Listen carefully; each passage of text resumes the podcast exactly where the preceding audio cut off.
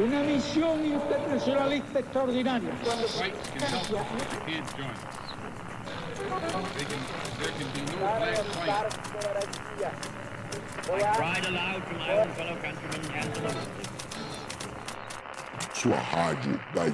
can't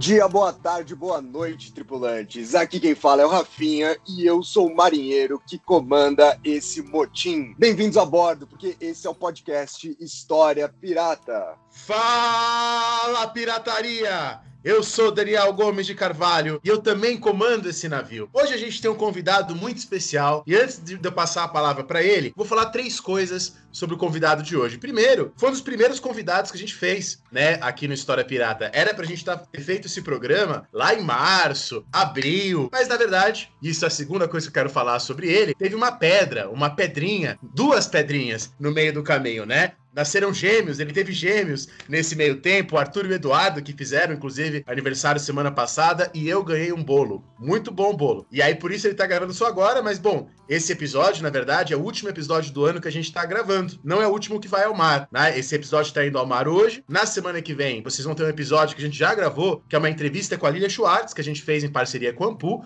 Depois vão ter algumas outras entrevistas que a gente fez em parceria com a Ampu, para fechar esse ano e começar o próximo ano, com o Harvey Kay, deve ser uma entrevista em inglês, com o Benito Smith, sobre a profissionalização da profissão de historiador. Bom, outra coisa que eu quero falar, a segunda coisa que eu quero falar sobre o nosso convidado de hoje, é que ele é professor adjunto aqui da Universidade de Brasília, junto comigo. Ele dá aula de história contemporânea. Ele também é, assim como eu, conselheiro da AMPU-DF, ele também é professor colaborador, né, da Unespar, né, do Programa de Pós-Graduação de História Pública da Universidade Estadual do Paraná, doutor pela UFRJ, mestre pela Unirio, especialista pela PUC do Rio Grande do Sul, graduado pela UERJ em História e também em Comunicação pela UFRJ. Foi, chegou, inclusive, já a ser professor do Departamento da Universidade Federal Fluminense. E, por último, é, tô perdendo fôlego com o seu currículo, tem um pós-doutorado em História Social na Universidade Federal do Rio de Janeiro. E, além de tudo isso que eu falei, ele tem, e eu acho que isso é o mais importante de tudo, uma bela voz. Você que tá aí ouvindo, prepare-se né? Se segura aí na cadeira. Se você estiver dirigindo, fica mais atento, ou para o carro, ou pausa o vídeo aqui, porque ele vai falar e você vai ouvir essa voz. Isso eventualmente vai causar em você alguma forma de tremedeira. Dá um oi pro pessoal aí, Bruno. Bom dia, boa tarde, boa noite a todo mundo que está nos escutando. Como diriam os paralamas, entrei de gaiato no navio. Tomara que você não entre pelo cano, então, Bruno. Ô, Bruno, seja muito bem-vindo aqui no nosso programa. É, é um prazer estar aqui com você hoje. Eu acho que hoje é um. A gente até estava conversando sobre isso agora há pouco. Eu tive um problema na minha internet. Estou gravando aqui do, do 4G do celular esse programa, mas era uma coisa que eu e o Dani a gente realmente queria fazer desde o começo, né? Eu acho que é uma, talvez, se não a mais, uma das mais importantes discussões que a gente vai ter aqui no História Pirata. Então, mano, muito bem-vindo nesse nosso navio. Ah, que legal, cara. Eu, eu adoro rádio, adoro podcast, já fiz podcast e eu sou formado em, em, comunicação, né? E uma das minhas disciplinas favoritas na escola de comunicação do FRJ era justamente rádio TV. Então, adorava ir para o estúdio, fazer vinheta, entrevistar pessoas, fazia a montagem do programa, era uma das minhas disciplinas que eu, que eu mais gostava, sabe? Que eu mais me identificava. Então, assim, fazer um podcast, que é uma renovação dessa linguagem do rádio, para mim é muito especial, é um motivo de alegria. E ainda mais estar com vocês aqui, com essa audiência aí que está crescendo pra caramba. Tenho acompanhado o História Pirata e vocês, eu posso dizer que estão soberanos nesses mares. Né? E o Bruno, gente, eu e o Rafinha, a gente já tinha conversado sobre isso. A gente conhece o Bruno, não pessoalmente, né? Mas a, a, o trabalho dele a gente conhece há 11 anos, né? O Café História, ele é o editor, o criador, né? Junto com a Ana. E eu lembro, do, eu lembro a primeira vez que eu vi o Café História, era um site, né? Eu lembro que eu acho que o layout era vermelho, né? E eu lembro Uhum. de uma, uma entrevista com o Hilário Franco Júnior, que ele Isso. falava sobre a história medieval, ele até comparava o mundo medieval com o Brasil. Foi assim que eu conheci o Café História. Isso, sei lá, 2008, 2009, 2007, não lembro. É, o meu contato, cara, foi no meu primeiro dia da Unicamp, né? Eu lembro que eu, eu já tinha feito um ano de história aqui em São Paulo, mas no primeiro dia da Unicamp, eu conversando com os outros bichos lá, eu lembro de um brother falar, porra, tem esse site aqui, é mó legal, e eu voltei pra casa, entrei naquele dia. Então é, é um bagulho que tá. que me acompanha realmente desde o começo da minha graduação. Ô Dani, e sites à parte, por enquanto, pelo menos, você tá lendo alguma coisa essa semana pra indicar pros nossos ouvintes? Ó, como estávamos conversando agora, antes de começar as aulas, eu tô dando as minhas últimas aulas do ano. Estou na penúltima aula do a ulti- penúltima semana de aulas do ano agora, enquanto a gente está gravando. E o meu último tema do ano é a Revolução Francesa. E claro que eu vou terminar o meu curso de História Moderna 2 com Thomas Paine, uma aula dedicada ao Thomas Paine e à Revolução Francesa. E eu tenho uma meta na minha vida, desde que eu comecei o mestrado, aquelas metas inúteis que a gente coloca pra gente mesmo e ninguém se importa, a gente cumpre e a gente não ganha nenhum prêmio por isso, que é de ler tudo que tem de livro em português sobre a Revolução Francesa, né? Tento fazer uma varredura de tudo que tem em português sobre a Revolução Francesa. E havia um livro em português que eu não havia lido ainda de Revolução Francesa, que é aquele lançado pela LPM Pocket, né? A Revolução Francesa, naquela coleção enciclopédia, do Frédéric Blucher, do Stéphane Rial e do Jean Toulard. Não é assim um grande, né, uma grande obra assim, eu acho que vale a pena quem quiser ter um conhecimento factual, né, mas assim, não gosto, por exemplo, do posicionamento que os autores têm sobre o jacobinismo. Eu acho que eles reproduzem a visão firretiana, re- revisionista sobre o jacobinismo e na verdade já há coisas posteriores produzidas sobre isso. E você, Bruno, tem algo que você anda lendo aí? Ou algo que você recomenda pra galera? Vamos lá, então. Eu duvido que esse livro já tenha sido citado no História Pirata. Esse livro que eu li recentemente se chama Besame Mucho, Como Criar Seus Filhos com Amor. Olha que legal, né?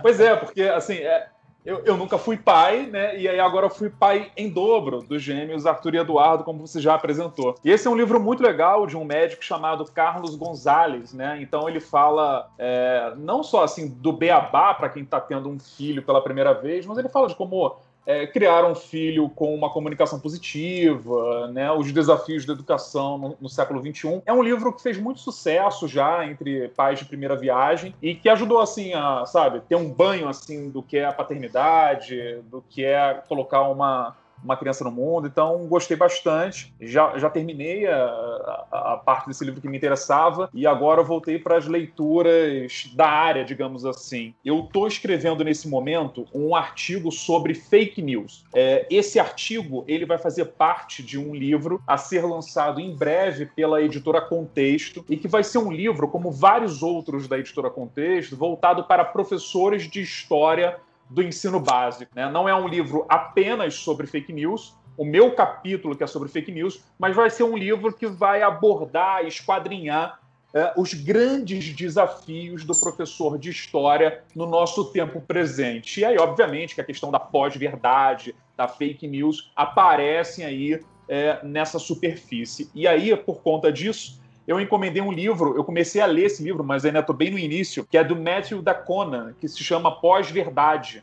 A nova guerra contra os fatos em tempos de fake news. E foi publicado pela Faro Editorial. Foi traduzido do inglês para o português. É um livro de um jornalista, então é uma leitura muito ágil, né? muito calcada nesses debates é, dos últimos anos, muitas polêmicas envolvendo o presidente, e espero que no momento que o nosso ouvinte escute seja ex-presidente Trump. Então tá bem legal a leitura, e tem outros dois também que eu encomendei, que ainda não consegui ler, mas que já estão aqui na minha mão.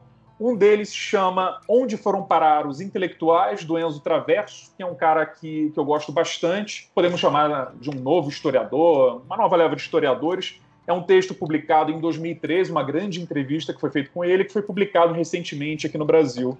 E o outro livro que eu encomendei, que espero ler em breve também, se chama Big Tech: A Ascensão dos Dados e a Morte da Política, do Evgeny Morozov, que fala sobre a questão dos dados, dos algoritmos, né? Então isso tem muito a ver com uma área que eu tenho me debruçado nos últimos anos, que é a chamada história digital, humanidades digitais, enfim, são esses os três livros então que eu tenho em mãos e que eu tenho aqui ao lado da minha cabeceira, que eu estou tentando ler entre uma fralda e outra. Vocês sabem que a convite da Ampur, aí do Distrito Federal, do evento que vocês têm participado, eu fiz parte de uma mesa com a professora Vlamira Albuquerque. Foi incrível, aliás, diga-se de passagem, né? Uma baita conversa que a gente conseguiu ter. E uma das perguntas que eu fiz para ela diz respeito justamente ao que eu tô lendo aqui. Porque a gente já comentou algumas vezes, eu e o Dani estamos escrevendo um material né, didático, voltado para o terceiro médio e para o pré-vestibular. E eu estou fazendo a parte de História do Brasil, que inclusive já não vai mais ser História do Brasil, a gente está fazendo uma mudança importante aqui. E uma dessas mudanças diz respeito justamente a trabalhar com a história da África dentro desse trabalho de História do Brasil. E eu estou aqui fazendo os meus estudos para isso. Eu estou com um livro do professor Graham Conat, né, chamado África Desconhecida, uma introdução à sua arqueologia. Eu, eu não só queria fazer a indicação da leitura em si, mas também desse desafio, né, que é pensar uma história do Brasil com uma história da África, pensar uma história da América com uma história da África. É, nesse sentido, a conversa ontem com a professora Vlamira acabou indo muito nessa direção. Eu acho que é uma questão extremamente importante. E Dani, apesar desse ser o último programa que a gente está gravando no ano, eu, eu, eu, não quero parar de gravar esse podcast. Você quer parar de gravar esse podcast, por acaso, no ano que vem? Olha, Rafinha, mas eu acho que você vai acabar parando de gravar esse podcast. Porque eu recebi uma carta aqui de um cara chamado Marcos Cupim, né? E o Marcos Cupim tá com um convite aqui para você. Vou ler aqui essa carta. Rafinha Zera! Ô Rafinha Zera, Estou esperando você para participar da edição de 2021 do reality show A Fazenda, Rafinha Zeira. Um beijo. Bom, Rafinha, eu acho que devido à fama que advirá com sua participação no programa A Fazenda o ano que vem, você vai aí ter que abandonar esse navio, eu vou ter que ficar sozinho aqui pilotando. Irrecusável. Não, ou pelo menos, né, eu vou ter que sofrer essa em nome do História Pirata.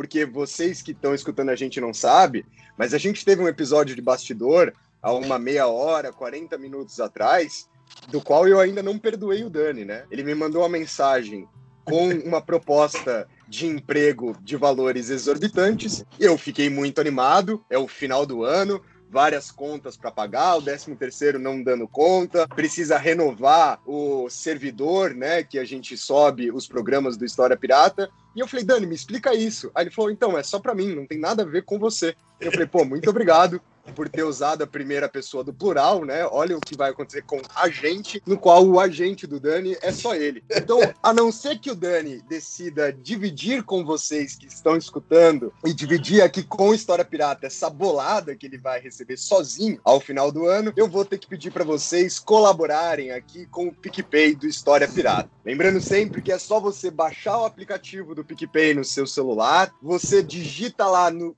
na busca do seu PicPay, História Pirata, tudo junto, encontre os planos de assinatura. E eu já vou fazer um apelo, vou fazer esse apelo também no próximo programa, porque eu e o Dani vamos gravar uma introdução, né, para apresentar a entrevista que a gente fez com a professora Lilia Schwartz, mas eu vou fazer o apelo de que, ó, vamos parar, mas vai ter episódio bônus aí rolando para vocês em janeiro, vai ter episódios extra, então, por favor, quem está ajudando, não para de ajudar. Lembra que a gente sempre tem essas despesas. Lembra, por favor, de manter esse podcast no ar. Talvez, se você tem dúvida da importância de ajudar a gente permanecer sempre no ar, escuta esse programa de hoje até o final. É, é, esse é o programa que você precisa escutar para entender a importância justamente de ajudar o História Pirata. E justamente o programa que a gente vai trabalhar hoje, a gente vai trabalhar com a ideia da história pública, com a importância de trabalhar com a divulgação de história. No primeiro bloco, vamos entender o que é a história pública. Depois, no segundo bloco, falaremos sobre a divulgação científica. E no terceiro e último bloco, o Bruno vai apresentar para vocês, se é que vocês não conhecem, um pouco sobre o Café História. Bora para o programa de hoje, vamos para o primeiro bloco, vamos tentar entender aí um pouco melhor o que é história pública. E aí eu vou passar a palavra para o Bruno justamente para ele trazer um pouco aqui para a gente e entender o que é esse conceito, que é essa ideia de história pública.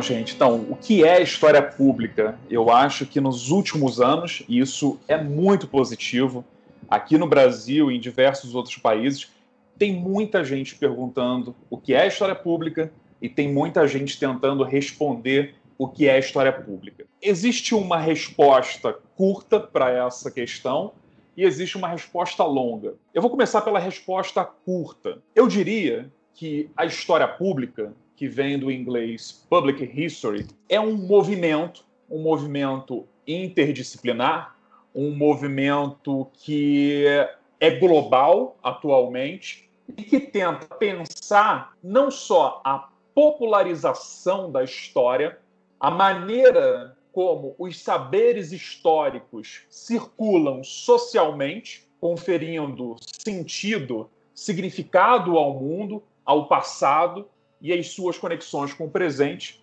Mas eu diria também que essa história pública, ela não se preocupa, ela não se ocupa apenas com a divulgação, a circulação, mas ela se preocupa também na maneira como produzimos essa história para o grande público. E aí, o grande diferencial dessa história pública é o fazer dessa história com o público, pelo público e para o público. Então, são três grandes dimensões e que eu diria que a dimensão é, talvez a mais inovadora dentro daquilo que a gente conhece como popularização de história, divulgação de história, seria essa dimensão do com o público, né? Então, ela tem um componente, ela tem uma característica que é essa da colaboração, do engajamento das comunidades, dos grupos sociais na feitura dessa história, né? Então, eu acho que a resposta curta para a história pública é justamente essa. Eu gosto de pensar a história pública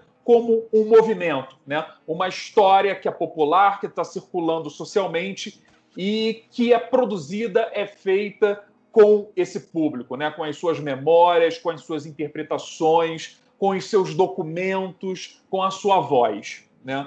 Então, eu acho que essa história é compartilhada, uma história que tem a responsabilidade e a autoridade compartilhada. Então, eu acho que, que essa é, é, a história pública que eu gosto de pensar. Agora, se a gente e, aliás, assim, ponto, só antes, antes, da segunda parte, acho que é muito legal pontuar, porque aí já ficou claro para o ouvinte que história pública não é a mesma coisa que divulgação, simplesmente, né? Exatamente. Também há a divulgação.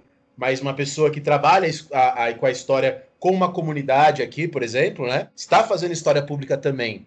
Né? Então, fazer história pública não é apenas divulgar a história para um público amplo. Isso é uma parte, né, do processo. Exatamente. Eu vou te dar um exemplo que eu gosto muito de, de dar para as pessoas quando elas me perguntam o que é história pública. É o Museu da Maré, no Rio de Janeiro, que é um museu que, obviamente, conta com um trabalho, com a reflexão de historiadores, com um trabalho de museologia social, mas que por trás, assim, o que, que é o, o, grande espírito, o que, que é a chave mestra desse, desse museu, que é um museu absolutamente popular ele é um museu que é feito, sobretudo, pela comunidade. Então, é a comunidade que empresta, que doa boa parte dos objetos museológicos desse espaço é, de memória. Né? Então, as pessoas vão lá, entregam suas fotografias, entregam seus objetos, as suas roupas, as suas cartas, né? E isso passa, então, a compor uh, o acervo desse museu. E as pessoas, quando visitam esse museu, passam a se reconhecer naquela história, né? que é uma história pública nesse sentido, é, nesse sentido amplo, né? Então, eu, eu acho que esse é um grande exemplo da gente pensar uma das várias manifestações da história pública. Mas no começo dessa pergunta, eu disse que havia também uma resposta mais longa para o que é a história pública. E aí, se a gente for pensar do, do ponto de vista da historiografia ou de uma história da historiografia, a gente pode responder o seguinte: a história pública, a public history, é um termo que se refere a um movimento iniciado em meados da década de 70 na Universidade de Santa Bárbara, na Califórnia, nos Estados Unidos, dentro de um curso de história, e que esse movimento ele visava valorizar o conhecimento do historiador e a aplicação daquilo que nós, historiadores, chamamos do método histórico fora das salas de aula e dos ambientes de pesquisa. Ou seja, a história pública, em meados dos anos 70 nos Estados Unidos, ela surge como a atuação do historiador fora dos meios tradicionais de atuação desse profissional, né? A sala de aula, o arquivo, a biblioteca, mas é o historiador que vai atuar, digamos, numa agência governamental, é o historiador que vai atuar dentro de um museu, é o cara que vai ser, se a gente pensar no caso do Brasil, ele vai ser consultor de novela, de escolas de samba, ele vai fazer roteiros, ele pode pensar um podcast, um documentário, ele pode fazer performances teatrais. Então, esse sujeito que vai levar a expertise dele para fora da universidade, para fora da escola e desses espaços de pesquisa. E aí é, é importante a gente sublinhar que isso não é, enfim, um, um, mero acaso. Né? Em meados dos anos 70, o capitalismo global está sofrendo uma grande crise, que é a crise do choque do petróleo. No caso dos Estados Unidos, é, o, é a crise de inflação, o encarecimento da vida. Né? E aí, é, como a gente bem sabe, né, o, o, profissional de história, sobretudo os, os, professores de história, são muito afetados por crises econômicas. Então, muitos historiadores recém-formados se viram com um ótimo diploma, com uma ótima formação na área, mas não encontravam emprego de forma alguma. Né? Então, começou a se pensar, dentro desse contexto de crise de empregabilidade, em outras formas né, de ganhar a vida através da história. Então, essas pessoas começaram a pensar de que outras formas uh, elas poderiam atuar a partir daquilo que elas aprenderam uh, nas suas universidades. Então, esse surgimento né, formal do public history, ele se dá dentro desse contexto de crise de empregos nos Estados Unidos. Agora, olha só, uma coisa importante é que práticas de história pública pré-existem ao termo, são muito anteriores aos anos 70 e ao próprio Estados Unidos. Né? Então, sempre dou esse exemplo. A gente pode pensar o imediato pós Primeira Guerra Mundial. Eu sempre digo que a Primeira Guerra Mundial, assim como a Revolução Francesa, é um daqueles fatos, aqueles acontecimentos históricos cuja a historiografia ela é tão antiga quanto o próprio fato. Então, mal acaba a Primeira Guerra Mundial e você começa a ter já uma espécie de guerra de narrativas. Essa primeira historiografia da Primeira Guerra Mundial é uma historiografia muito marcada pelo nacionalismo. Então você vai observar que dentro de departamentos de relações exteriores de vários países beligerantes, como Alemanha, França, Bélgica, Inglaterra, vão criar unidades, é, departamentos, secretarias especiais para escrever uma história da Primeira Guerra Mundial. E isso se conecta absolutamente com a política. Ah, e aí, quando a gente pensa em termos políticos, é, a gente precisa colocar a importância do Tratado de Versalhes. Então, por exemplo, para a Inglaterra, é fundamental que se estabeleça nessa narrativa da Primeira Guerra Mundial que a Alemanha foi a grande culpada pela guerra. Sem a Alemanha, não haveria guerra. Logo, é uma justificativa também para o pagamento de indenizações, perda de territórios e por aí em diante. E para escrever essa história nacionalista, isso vai ser feito não só pela Inglaterra, mas também por aqueles que foram os derrotados, como é o caso da Alemanha, esses países vão contratar historiadores. Então você começa a ver que, ora, muito antes do surgimento da história pública, você já tem exemplos, casos de aplicação do chamado método histórico fora da universidade, fora da sala de aula. Né? São historiadores trabalhando para agências governamentais. Então, esse é um bom exemplo da gente perceber como, muito antes dos anos 70, os historiadores já praticavam um, uma espécie de protótipo, né? algo parecido com o que hoje nós denominamos de história pública. Agora, a partir dos anos 70, quando a gente tem um termo para denominar essas práticas, isso vai, no primeiro momento, crescer dentro dos Estados Unidos, e aí a gente tem a criação de um periódico científico, que é o Public Historian, a gente tem uma associação profissional sem fins lucrativos, que é o Conselho Nacional de História Pública, de vários mestrados em História Pública. Esse negócio ele vai tomar um, um, um vulto enorme nos Estados Unidos. Eles criam uma estrutura muito robusta dentro dos Estados Unidos. Então, isso aí vai explodir, isso vai fazer um, enfim, um grande sucesso dentro da academia norte-americana né, num primeiro momento. Num segundo momento, essa experiência da história pública ela vai transbordar uh, os Estados Unidos. Então você vai começar a ver história pública sendo praticada na Austrália, na Nova Zelândia, na Itália, na Espanha, né? E atualmente no Brasil. A história pública chega no Brasil muito recentemente, né? Até 2010, 2011, que é quando a USP oferece o primeiro curso de história pública no Brasil, poucas pessoas sabiam o que era o Public History. Então, esse curso vai ser importante para divulgar aqui entre nós o que seria a história pública, essa tradição de se pensar a história para amplas audiências e com as audiências. Você se lembra, depois, quem, quem que teve esse curso? Olha, eu tenho que ver aqui, mas eu participei desse curso, né? Uhum. O primeiro curso de História Pública foi muito importante, ele foi, ele foi organizado na forma de masterclasses, né? E, e eram, acho que a gente tinha uma lista de mais de 100 pessoas esperando vaga para esse curso de, de História Pública.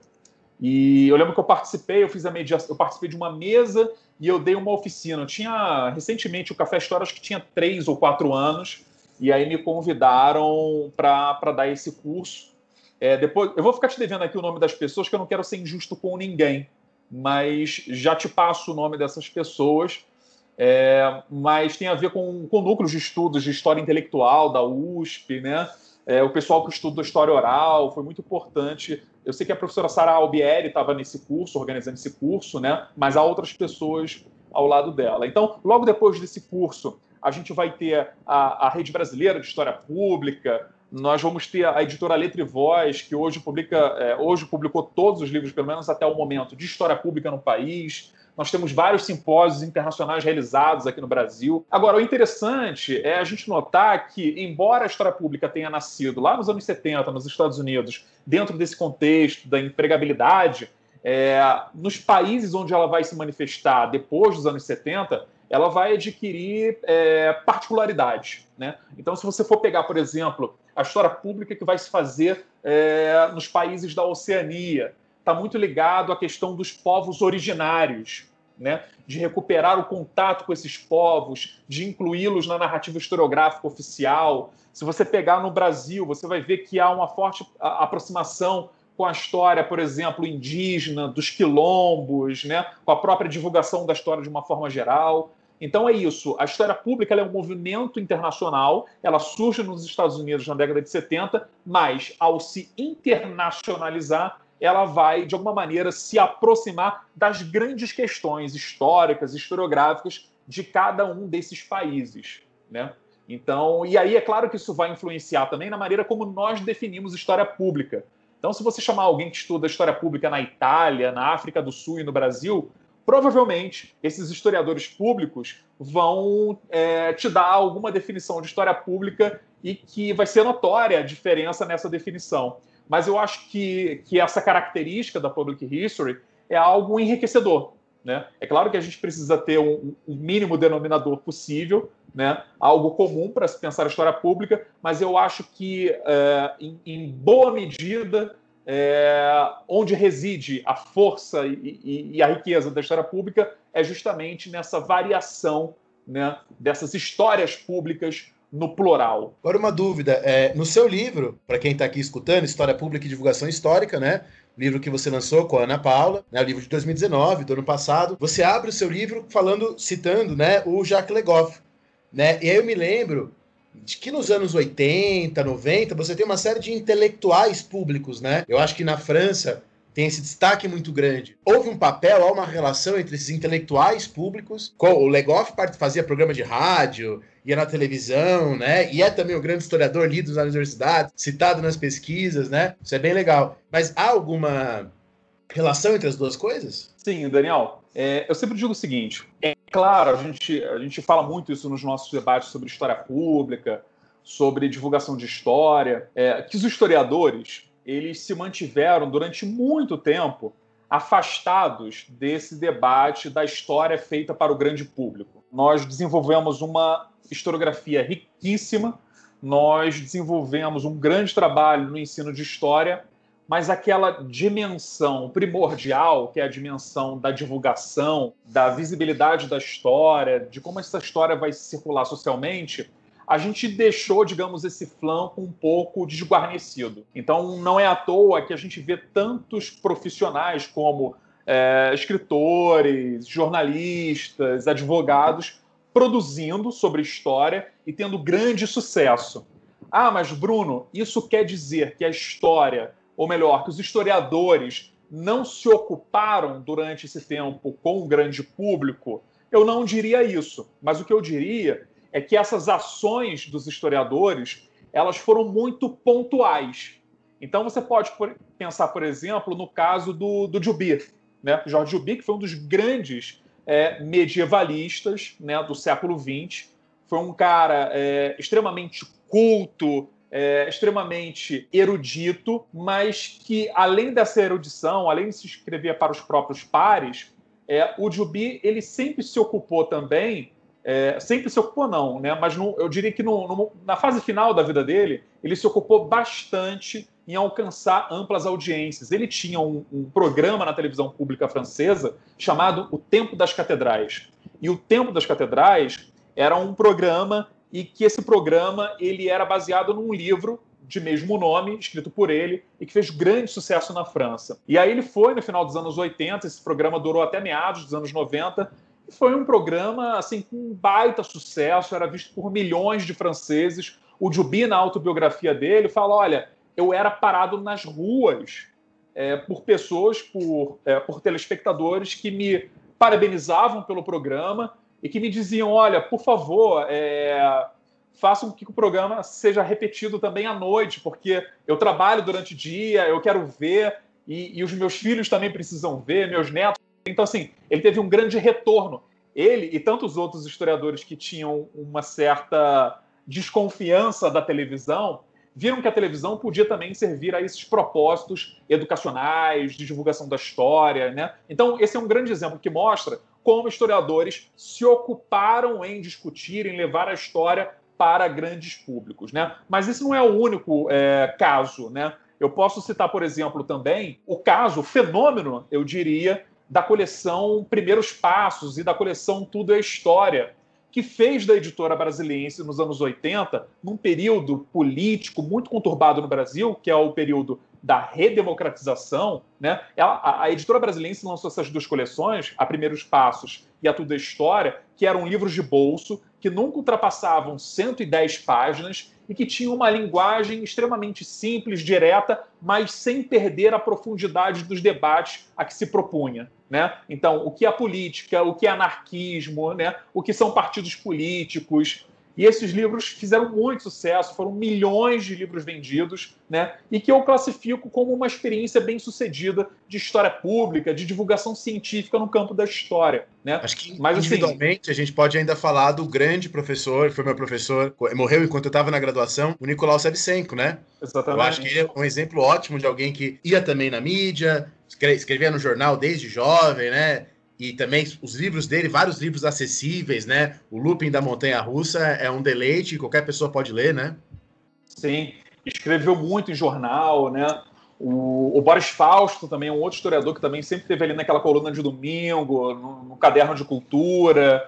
E, existe um outro caso, se a gente está falando de Brasil, né? É, que, que é o caso da revista de história da Biblioteca Nacional. Cara, é, assim, eu, eu digo que é que foi o principal projeto de divulgação de história em formato impresso no Brasil, cara. Mas aí eu tenho assim, uma. Aí eu tenho. Aí, desculpa se eu estou interrompendo sua linha de raciocínio. Não, imagina. Mas eu tenho aí uma questão, que eu, eu levantei essa questão lá quando eu estava na graduação, porque justamente a gente teve essa discussão né, nas minhas aulas de educação, né, de, na área da pedagogia, do ensino, que é, olha, as pessoas leem muito esses jornalistas, é claro que ninguém aqui acha, o ouvinte não nos entenda errado, que o historiador tem monopólio sobre a história, há grandes jornalistas que escreveram grandes livros sobre história, mas há alguns aqui no Brasil com qualidade duvidosa, a gente não vai citar nomes.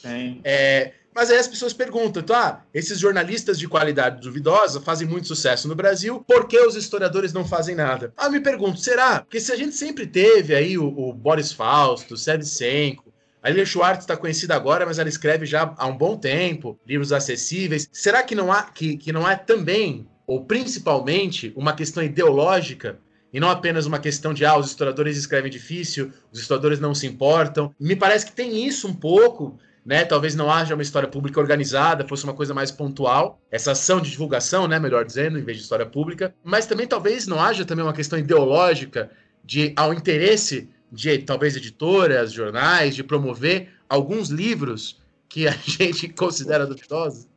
Até mesmo, Bruno, só complementando a, a, pergunta do Dani, inclusive, e eu vou te fazer mais uma pergunta, e eu acho que tem tudo a ver com o que o Dani está perguntando. E, e, eu, vou, eu vou usar até o, o programa que a gente está gravando, até para a gente fazer um balanço do que foi a nossa experiência aqui com História Pirata. A, a primeira coisa que eu queria perguntar é: como é que a gente vai definir essa questão do acessível? Né? Porque isso sempre foi um incômodo que, que me bateu que nem quando você citou a, a, a, edição da Brasiliense, do que é história, Primeiros Passos, onde a gente tem grandes historiadores, mas até que ponto a acessibilidade daquele livro está de fato na linguagem? Porque tem livros dessa coleção que não são simples. Tem livros dessa coleção que o rigor está lá presente, que é uma escrita é uma escrita mais truncada, né? Será que a acessibilidade envolve o formato da edição? E aí volta a questão né, do, da opção editorial que o Dani está falando. É, será que a acessibilidade a gente está falando sobre ser curto? por exemplo, né, de ter só até 110 páginas, ou até mesmo no caso, o formato literalmente de ser uma edição de bolso, onde você pode é, andar com ela por aí e, a segunda pergunta, Bruno, é o que, que é o grande público? O que, que é essa divulgação? Obviamente que não tem um número que vai te definir o grande público, não é uma questão simplesmente quantitativa. Mas quando a gente faz aqui o nosso podcast, e eu acho que a gente pô, a gente está muito feliz, a gente atende um grande público, mas esse é um grande público que muitas vezes está dentro da universidade. O nosso grande público é um grande público, às vezes, de pessoas formadas em história, e a gente tem experiências aqui do História Pirata, onde aconteceram de universidade aqui pelo programa, sem nenhuma mudança, sem nenhum requinte de algo diferente, era o áudio de uma aula de universidade, e que as pessoas escutaram, né? Então, complementando a pergunta do Dani sobre se isso não é uma questão editorial também, que é essa acessibilidade e o que é esse grande público. Maravilha. Ainda bem que a gente tem cinco horas de podcast, então o ouvinte não precisa se preocupar. Mas olha só, ótimas perguntas, tá? Eu vou tentar responder isso dentro de um bloco o mais coeso possível, tá? E se eu começar a, a disparar palavras aqui a esmo, vocês me alertem. Mas vamos lá. Muita gente, eu, eu acho que às vezes já, a gente confunde certos canais nas críticas. Tem muita gente que eu escuto falando assim: ah, mas você já leu uma tese de doutorado? É muito chato, tem 400 páginas. No caso da tese do Daniel, são três volumes, cara. É, é tomo um, tomo dois e tomo três, entendeu? É, é difícil a linguagem. São quatro pessoas que, em geral, leem essa tese, geralmente é só a banca. Assim, a gente pode até discutir a veracidade dessas afirmações, e muita coisa está certa. As teses, muitas das vezes, são chatas, são longas, tem uma linguagem que é muito difícil de decodificar, a não ser que você seja um especialista naquela área. Mas o que eu sempre coloco é o seguinte: olha, mas aquilo que nós produzimos dentro da universidade, dentro é, dos nossos doutorados, dos nossos mestrados, esse tipo de produto, esse é um produto de comunicação científica, ou seja, é uma comunicação que é produzida por pesquisadores e que é voltada para outros pesquisadores da área. Então, assim, quem é que eu espero que leia a minha tese e a minha dissertação? Outros colegas historiadores. Eu não espero que o meu pai leia a minha tese. Né? Eu até espero que meu pai vá à defesa da minha tese, o que já foi demais para ele, ficar ali três horas olhando para aquilo, né? Então, eu não quero e nem vou esperar que ele leia aquilo, a minha tia, o meu vizinho, né? Isso é um produto de comunicação científica. Agora, um produto de história pública, um produto de popularização de história, um produto de divulgação científica, que pode ser produzido por pesquisadores, mas aí o público muda. O público é aquilo que a gente está chamando meio fantasioso de grande público, são os não especialistas, os leigos, né? Então há uma diferença de produto, né? Quando eu escrevo para os meus pares e quando eu escrevo para pessoas que não são da minha área. Ora, como eu disse, assim, há pessoas que já fazem isso há muito tempo. Daniel lembrou bem, eu citaria a Mary Del Priori também, que, que hoje escreve diversos livros para é, essas audiências extra-universitárias, né? A Lilia Schwartz também, que já faz isso há muito tempo, é uma intelectual pública muito respeitada. A gente citou o caso do Jubi, dos historiadores que faziam a revista de história da Biblioteca Nacional. Então, assim, já há muita gente fazendo isso há muito tempo. O que eu tenho colocado, e isso faz parte da minha reflexão, é, é que não existe um projeto, né? Não há um projeto estruturado dentro da área acadêmica para se alcançar esse público leigo. O que nós temos visto, na maioria das vezes, ao menos, são projetos individuais ou projetos que são até coletivos, mas que são temporários. Né? A revista de história, por que, que eu insisto nisso? Por que, que ela foi importante? Porque ela foi um projeto coletivo, ela conseguiu alcançar um público diversificado e ela teve uma longa duração. Foram mais de 10 anos de revista de história. Era uma revista de história que estava não só nas escolas, não só nas universidades, mas que era vendida na banca de jornal. Né? Então, assim, eu acho que a gente nunca teve um projeto estruturado, né? Nunca foi um grande projeto, uma grande dimensão do ofício do historiador, né? Então, assim, a gente tem grandes coleções, como a da editora Brasiliense, né? A, a, o, o, campo editorial sempre teve muitas coleções, a editora Zahar, Companhia das Letras, né? Mas é diferente de um projeto que está dentro da universidade, que está dentro do ambiente acadêmico. Eu acho que é isso que nos falta. E para que isso é, aconteça, para que a gente trabalhe com a história pública e com a divulgação científica de história enquanto projeto, a gente precisa, de alguma forma, incluir isso dentro da nossa cultura acadêmica. Criar disciplinas, laboratórios, a gente precisa viver isso no dia a dia. As agências de financiamento de pesquisa de avaliação de pós-graduação precisam fazer o quê?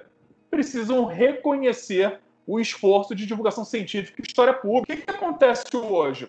Quando é, eu vou ser avaliado, vou ser credenciado para um programa de pós-graduação, quando eu vou fazer um concurso público, quando eu vou fazer uma prova de mestrado de doutorado, e se eu sou um divulgador científico, um historiador público, aquilo que eu produzo dentro desse âmbito pouco é considerado, pouco ou nada é considerado dentro desses processos avaliativos. Né? Até mal visto, aí, cara, vezes, né? Até mal visto. Então, assim, quando você não reconhece, quando você não valoriza, você cria também uma onda de desestímulo a esse tipo de produção. Né? Então, quando eu digo que isso precisa estar tá dentro da nossa cultura acadêmica para virar projeto, é disso que eu estou é, me referindo.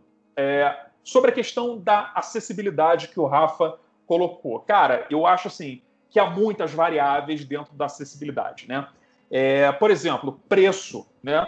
A gente precisa ter projetos de história pública divulgação científica que sejam é, ou acessíveis no preço, né? porque a gente investe muito trabalho, muito suor, então as coisas são precificadas sim, mas a gente precisa, sobretudo se são projetos criados dentro da universidade, e aí a gente está falando de projetos que são, na maioria das vezes, gratuitos. Né? Então, a questão do preço, é, a questão da disponibilidade, que eu digo é, olha, isso vai exigir que eu tenha, por exemplo, uma banda larga de 100 megabytes por segundo, né? ou eu vou conseguir acessar isso com a minha internet precária que eu tenho aqui na zona rural, né? Então, a acessibilidade também passa pelo elemento técnico. A acessibilidade também passa pela questão da linguagem, né?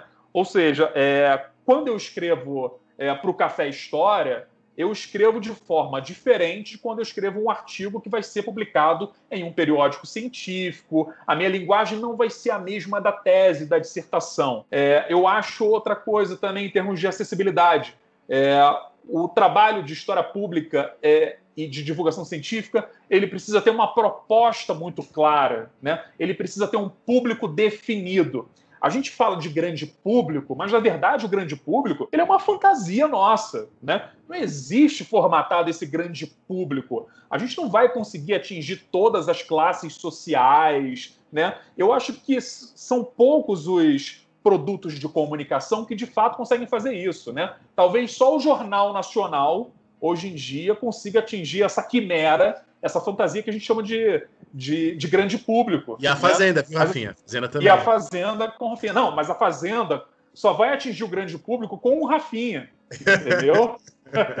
Porque até agora não, não é o grande público ainda, né? Precisa ainda desse componente popular, né? Mas que está chegando. É, então, assim, esse grande público, na verdade, ele não existe, numa quimera. É, a gente tem o quê? Públicos, no plural, a gente tem audiências, a gente tem aquilo que alguns profissionais do marketing e, e, e, da publicidade chamam de personas, né? Você constrói uma persona, né?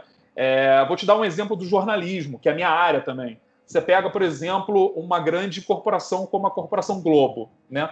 não existe apenas um jornal. No Rio de Janeiro, você tem dois grandes jornais, né, que é o Extra, que é um jornal super popular, e você tem o Globo, que é voltado para a classe A e B. Ou seja, você tem dois produtos de comunicação, mas para classes sociais e econômicas diferentes, né? Então você pode ter uma mesma pauta, digamos, por exemplo, é, um imposto novo que o, que o governo criou. Ora, a maneira como o Globo vai falar sobre esse imposto é diferente de como o Extra vai abordar esse imposto. A pauta é a mesma, mas a linguagem e os problemas a essa pauta que são associados é, vão ser discutidos, examinados de forma diferente. Então, assim, a gente tem audiências. No caso do Café História, a gente tem uma audiência em mente, uma audiência projetada.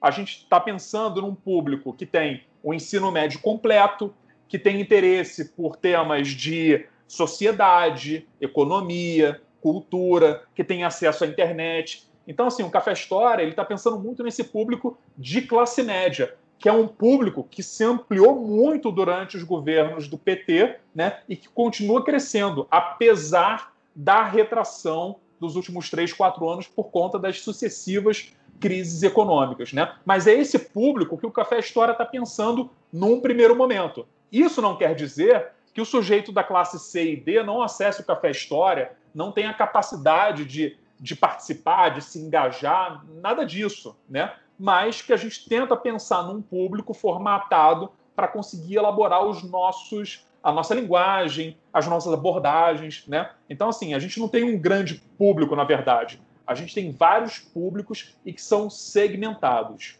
É, é, isso é muito importante, eu acho que é uma lição para quem está escutando e quer trabalhar com história pública, que eu acho que vai ter bastante gente, ter muita clareza nesse público, né? Porque às vezes eu acho que as pessoas pensam em atirar para todos os lados e acabam não, não, chegando em lugar algum, né? No meu caso específico, Sim. eu tenho dois trabalhos com história pública. Um que é o Se Liga Nessa História, que aí é uma audiência de adolescentes e aí a gente atinge de fato um público muito diferente, muito amplo, mas é pensando em é, geralmente em vestibulando, pessoas que estão pensando em Enem. E aqui o, o, História Pirata, a gente. A, nosso objetivo principal é pensar em professores, né? Em ajudar professores. E também tem muita gente de graduação que nos escuta e pessoas formadas em outras áreas. Né? Eu acho que esse também é um público muito grande.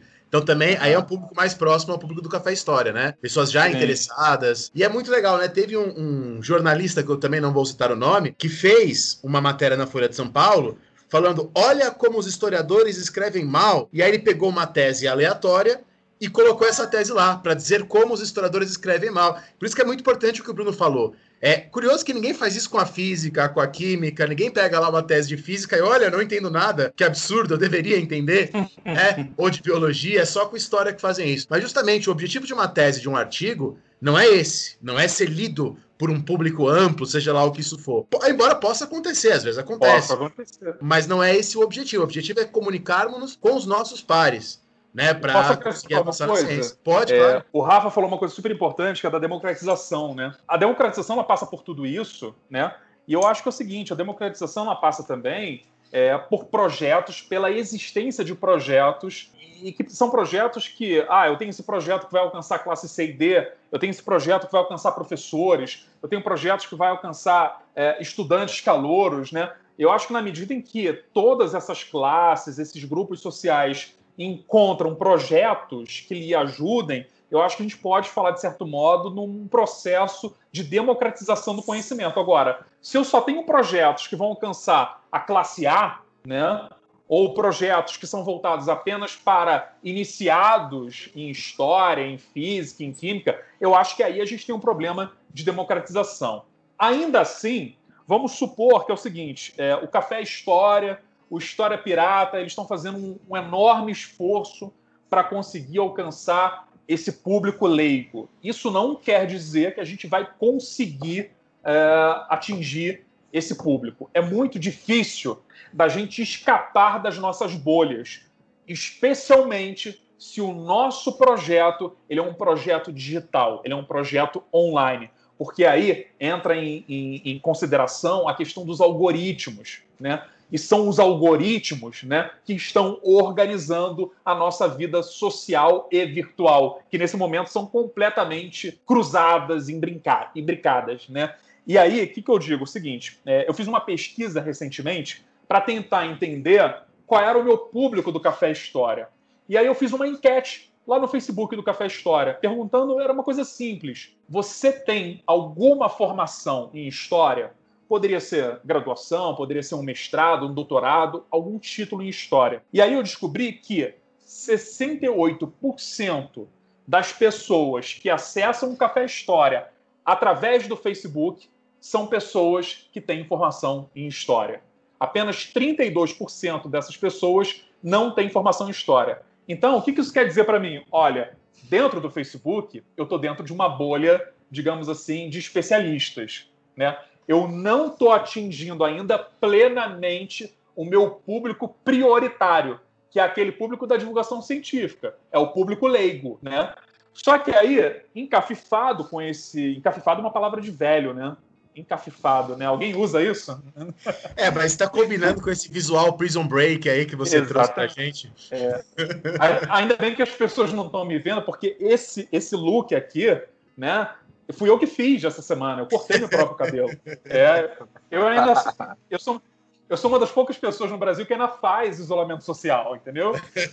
Mas eu fiquei encafifado com aquele, com aquele. É uma palavra bonita. Eu fiquei encafifado com aquele resultado e fui fazer essa mesma pesquisa dentro do Café História. Né? Aí eu parei de divulgar o Café História por uma semana no, café, no, no Facebook, para que não houvesse uma espécie de contaminação de resultado. Né? Eu queria saber o que, que essas pessoas que acessam o Café História diretamente vindo através de mecanismos de busca, como o Yahoo e o Google, se posicionavam diante dessa enquete. E aí eu descobri o seguinte: que 50% das pessoas que chegava ao Café História através de motores de busca como o Google, ou seja, o cara que vai procurar lá sobre a Revolução Francesa e vai dar lá de cara no Café História, 50% é formado por não especialistas, por pessoas que não têm é, formação em história. Opa, isso acendeu uma luz de alerta. Né? Então, quer dizer que o meu posicionamento nos motores de busca, para mim, que faço divulgação científica, talvez seja mais importante do que a divulgação feita no Facebook. Né? Porque através de motores de busca, eu consigo chegar mais diretamente no meu público prioritário, que é esse sujeito que não tem formação em história. Né? Muito legal. Então, assim, é, são coisas que a gente vai aprendendo, né? são 12 anos fazendo esse tipo de coisa, né? E que a gente pena um pouco para entender como é que funciona. A internet é um ambiente que está mudando a todo momento e a gente precisa o tempo inteiro entender que mudanças são essas para a gente compreender o nosso público e chegar a ele de uma forma é, mais eficiente e, e, eficaz. Inclusive, Bruno, eu acho que a gente pode aproveitar isso como um gancho para passar para o segundo bloco, para falar mais profundamente sobre a questão né, da divulgação científica.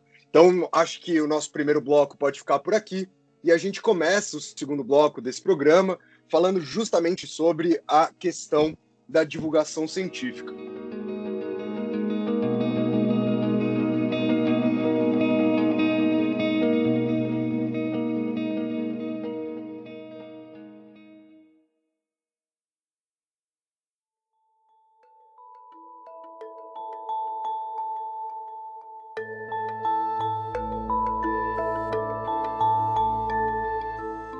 Aqui, Bruno, eu vou te. Vou, vou, acho que a gente está numa mesma conversa, apesar da separação dos blocos aqui.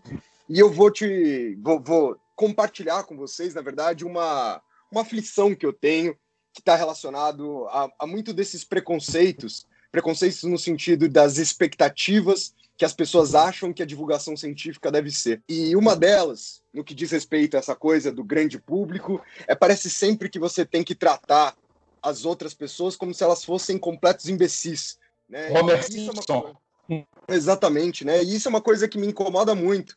Quando eu te perguntei sobre a questão da acessibilidade, essa era uma das coisas que estava na minha cabeça. Por que será que a gente sempre menospreza os outros, né? Por que será uhum. que divulgar a história significa que eu tenha que fazer uma palhaçada, que eu tenha que, sei lá, não, até mesmo nesses estereótipos com as classes baixas, ah, então eu vou ter que ficar falando em gíria o tempo inteiro, como se essas pessoas também não soubessem falar sem né, as gírias, como se elas não fossem capazes de entender, obviamente que elas são. Mas eu, eu queria entender, né, da, da sua parte, e eu acho que nisso que a gente está falando, como que a gente trabalha com essa questão da divulgação sem cair nesses estereótipos, né? Porque eu acho que Olha. muitas vezes que dificultam a nossa divulgação no final das contas. Eu acho que as pessoas acham que se eu não estiver fazendo história é, vestido de palhaço e jogando malabarismo para cima, ah, então não é divulgação. Ah, então você não está se esforçando. Então você está aí preso dentro da sua bolha o tempo todo. Exatamente. Tem um nome de um paradigma na divulgação científica. É o seguinte: durante muitos anos na divulgação científica se pensou é, a outra ponta da comunicação, isso é a ponta do público, como é aquele, como aquele sujeito que não tem nenhum background científico, histórico. Então você precisa trazer tudo muito mastigado, muito simples, numa linguagem muito de beabá, subestimando o potencial desse público, não reconhecendo a bagagem que esse público já traz das suas experiências, da sua é, formação, seja uma formação formal ou informal. Esse modelo, e que é um modelo muito elitista, e que eu diria assim, numa visão muito pejorativa até do que é o iluminismo, né? De que, olha, a divulgação científica vai iluminar a vida desses sujeitos, desse público desqualificado, desse público que não conhece nada. Então, eu vou levar a ciência a esse público. Né? Então, durante muito tempo, muitos projetos de divulgação científica tiveram essa postura. E esse modelo hoje é chamado de um modelo de déficit cognitivo. Né? É como se o sujeito para o qual nós escrevemos, gravamos, tivesse uma espécie de déficit e nós precisamos é, ajudá-lo nesse sentido. Hoje, a divulgação científica ela trabalha com outro paradigma, que é o chamado é, paradigma é, contextual, né? que é um paradigma em que você leva em consideração né, a bagagem cultural, histórica e científica daquele sujeito. Você tenta incorporar esse sujeito, as suas demandas, as suas questões, os seus temas dentro da narrativa que você vai apresentar. Em certo sentido, você vai fazer uma ciência com a participação desses sujeitos. Né? E aí, nesse sentido, eu acho que a história pública tem muito a contribuir com a divulgação científica, né? de como nós podemos, que abordagens podemos utilizar para trazer esses sujeitos para a produção colaborativa dessa ciência, dessa divulgação, né? Então, eu acho que é isso, sabe? A gente tem passado de um modelo de déficit cognitivo para um modelo contextual. E aí eu aproveito o nosso novo bloco para lembrar o seguinte, que é, a divulgação científica, como eu já disse antes, é aquela comunicação da ciência feita por pesquisadores ou por mediadores, como é o caso do jornalista, para públicos leigos. Né? Então, vamos lá: feiras, exposições, documentários, revistas, blogs, podcasts, notícias, livros e palestras são as formas mais comuns é, de divulgação científica, que é diferente, por sua vez, daquela comunicação científica, que é que o Daniel estava falando há pouco. É a tese, é a dissertação, a conferência, o simpósio, é o workshop, é aquilo que nós, acadêmicos, fazemos no nosso dia a dia. Isso é a comunicação científica. E aí, quando a gente pensa em divulgação científica, eu tenho certeza que a gente tem um, um imaginário um tanto imóvel sobre o que é divulgação científica. Mundo de a gente Bickman, pensa, né? por exemplo, é o mundo de Bickman, é o Globo Ciência, que teve mais de 20 anos no ar, é a Telecurso 2000. Galileu, Telecurso 2000, a Semana Nacional de Ciência e Tecnologia, que é o maior evento de tecnologia no Brasil, cara. São milhares de atividades de divulgação científica todo mês de outubro, né? E aí, é, a gente pode pensar também no caso dos divulgadores científicos. O que, que vem à mente de vocês quando vocês pensam em divulgadores científicos? O Daniel falou o Bickman, Vem o Bickman, vem o Marcelo Gleiser. Eu acho que Marcelo Glazer, eu acho que hoje a Que gente, mais? principalmente nesse ano, né, teve o teve o Atila, que O a gente Átila. trabalha aí o tempo inteiro falando sobre essas questões, que já vinha fazendo um trabalho desde antes. exatamente. né? Eu, A eu so- acho que a essa sessão da ciência da natureza, né? Sempre. Exatamente, é aí que eu quero chegar. Você tem um Carl Sagan, você tem o Richard Dawkins, né? O que, que esses caras têm em comum? O que, que esses programas que eu acabei de citar têm em comum? Ora, essa concepção de divulgação científica entende que as ciências da divulgação científica são basicamente as ciências da natureza e as ciências da vida. A gente pode pegar até mesmo um imaginário imagético, a coisa imagética mesmo da coisa. Quando você pega um livro, um cartaz de divulgação de divulgação científica, você vai ver lá é, um cientista com um jaleco branco, você vai ver uma estrutura de dupla hélice de DNA, um tubo de ensaio, uma equação matemática, um símbolo radioativo, é, um microscópio, uma luneta, mas dificilmente você vai ver um livro, você vai ver uma lupa, uma ampuleta, um arquivo, um dossiê e qualquer outro símbolo, estereotipado ou não, que remeta ao campo da história e do historiador. Por quê? Porque durante muito tempo se consolidou a ideia de que a divulgação científica é, é uma área, um campo de atuação para aqueles que operam com as ciências da natureza e as ciências da vida. E o que eu tenho defendido nos últimos anos é que a gente pode pensar tanto a história quanto as demais humanidades dentro desse campo da divulgação científica. É claro que, e aí é, é algo que eu venho estudando, né? isso ainda está em curso, essa, essa pesquisa, certamente a maneira como nós divulgamos a física e a biologia vai ser diferente da maneira como se divulga a sociologia e a história. Porque a epistemologia da química e da física é diferente da epistemologia da história, da sociologia. Quando você pega a divulgação científica da química, você vai ver um grande apelo para as descobertas, né, você vai ter um grande apelo para uma espécie de aplicabilidade, de utilitarismo. Para que, que serve essa nova fórmula química? Para que, que serve essa nova descoberta da matemática na minha vida? Né? E se a gente for aplicar isso à realidade das humanidades, a gente vai ter um grande problema. Primeiro que a gente pode entrar numa lógica utilitarista muito perversa, né? porque a, a, a partir daí a, as ciências humanas só vão servir então se tiver aplicabilidade direta no cotidiano. Né? E, então a gente precisa entender isso com muito cuidado, a gente precisa entender quais são as diferenças nessa abordagem da divulgação científica. E claro que assim, a gente pode citar aqui várias justificativas do porquê fazer divulgação científica. Né? Primeiro, é uma resposta à demanda social. Né? A gente tem é, muita gente hoje interessada no passado, né? não necessariamente em historiadores, as pessoas interessadas no passado. Então, a divulgação científica é uma forma do historiador se posicionar diante dessa demanda. Contribui para a pesquisa. Quanto mais a gente divulga as nossas pesquisas, mais nós conseguimos angariar novos investimentos. A gente dá visibilidade para os cursos de humana, de humanas, né? E isso é fundamental para atrair novos talentos. A gente presta contas à sociedade. Boa parte das nossas pesquisas são realizadas com investimentos públicos. Divulgação científica, sobretudo de história, ajuda a fortalecer a cidadania, a democracia, a valorizar o campo da teoria social, né? Então a gente tem muitos e muitos motivos para fazer, para defender a divulgação científica das humanidades. Inclusive, Bruno, eu acho que tem uma, uma armadilha, né, que muitas vezes a história cai dentro desse processo, que eu acho que está atrelado a não simplesmente essa questão utilitarista, que, como você bem apontou, é um grande problema para as humanidades, né, o qual a gente não deve cair, mas nesse problema de sempre trabalhar em cima do interesse do grande público, em cima de, por exemplo, de isso aqui precisa ser legal, isso aqui precisa ser divertido, que muitas vezes recai no fetichismo que eu e o Dani a gente tenta fugir com História Pirata, que é o fetichismo da guerra, o fetichismo da, de grandes episódios atrelados à violência, e, e que me parece ser um, um, grande drama do historiador, porque a partir do momento Sim. que eu divulgo de forma divertida, né, um bagulho que é real, né, a gente não, não, não é ficção isso aqui que a gente está trabalhando, né, isso aqui aconteceu.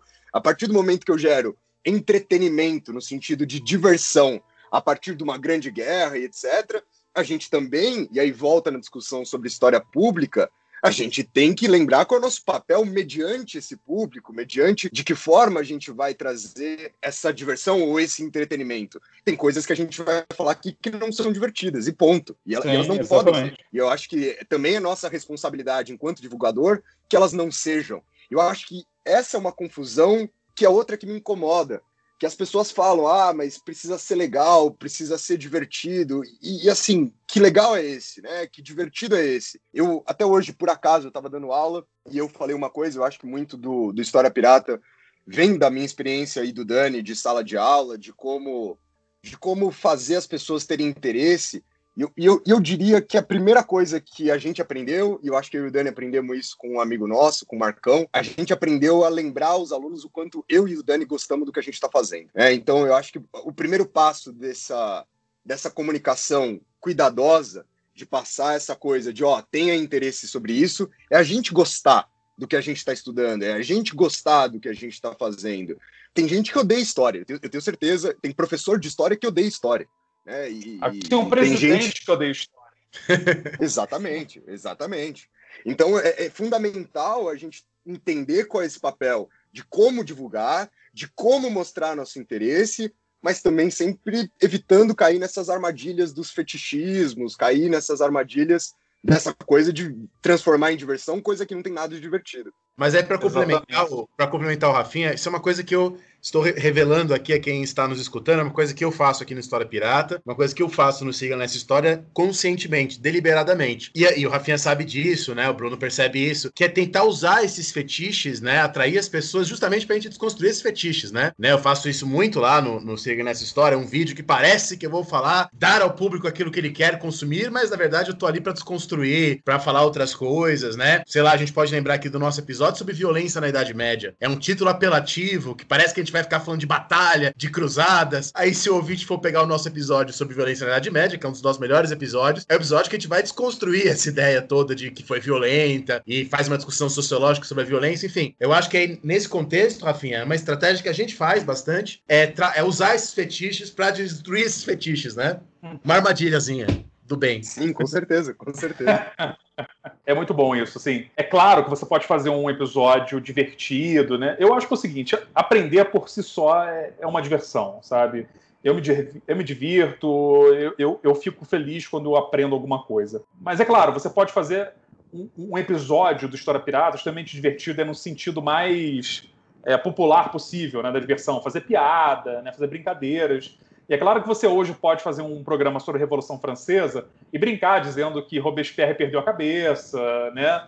Não soube lidar muito bem com a coisa. Mas, assim, se você for fazer um programa sobre o Holocausto ou sobre ditadura militar, né? É, você não consegue aplicar essa, essa abordagem. É, é, é uma temática muito diferente, que, que, que requer um, um, rigor e um cuidado é, é, completamente, como poderia dizer assim, isso afeta muita gente. Né? A gente está falando de, do tempo presente. Né? Então é algo muito sério para quem faz divulgação. O Zuenir Ventura ele tem um livro que eu adoro o título, que se chama Minha História dos Outros. E que aí ele está falando do papel dele enquanto jornalista. E aí eu me identifico, obviamente, por ser jornalista, mas me identifico com essa frase, com esse título também, por ser historiador.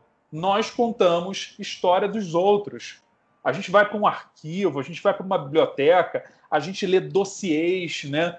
Que é o sujeito que foi preso, né? É o sujeito que abriu, que foi parte de um, foi uma parte de um processo judicial. A gente está lendo a vida das pessoas. Então existe um componente de ética, de cuidado, de respeito que é muito importante dentro da, da história, principalmente dessa história que se torna uma história popular, né? E assim, é, Existe uma fórmula hoje na divulgação de história, principalmente aquela feita por alguns jornalistas, que é o seguinte: olha, eu vou oferecer respostas, eu vou dar as grandes respostas para as grandes inquietações da humanidade.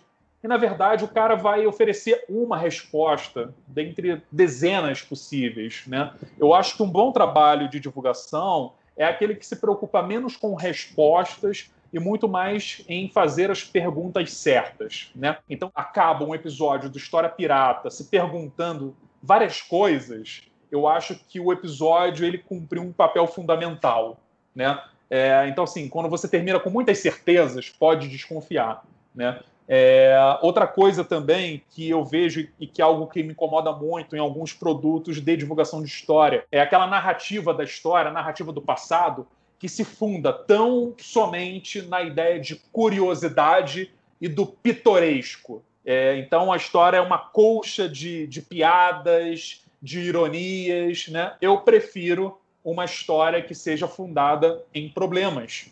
Né? E aí dialogo muito com uma proposta que eu acho absolutamente válida ainda em 2020, 2021, que é a história é, baseada na, na problematização da realidade do passado, que é um modelo que nós herdamos do movimento do Zanalho, lá no, no, início da década de 30. Né? Essa história que é feita a partir de problema. Eu sou historiador, eu formulo problemas sobre o passado, eu indago o passado, né? E vou oferecer algumas respostas e outras tantas perguntas, né? Então eu acho que a gente pode e deve transpor esse modelo para a, a divulgação científica, né? Então, eu acho que começar por aí, para quem estiver interessado, quem está escutando a gente, que está interessado em fazer um projeto de divulgação de história, eu começaria por aí, sabe? Evitar uma história que seja apenas curiosidade, pitoresco, que ofereça respostas prontas, né? Eu acho que é isso. Vamos é, provocar o nosso leitor, o nosso espectador, vamos oferecer problemas, vamos construir juntos algumas soluções para esse campo, esse país estrangeiro que nós chamamos do passado.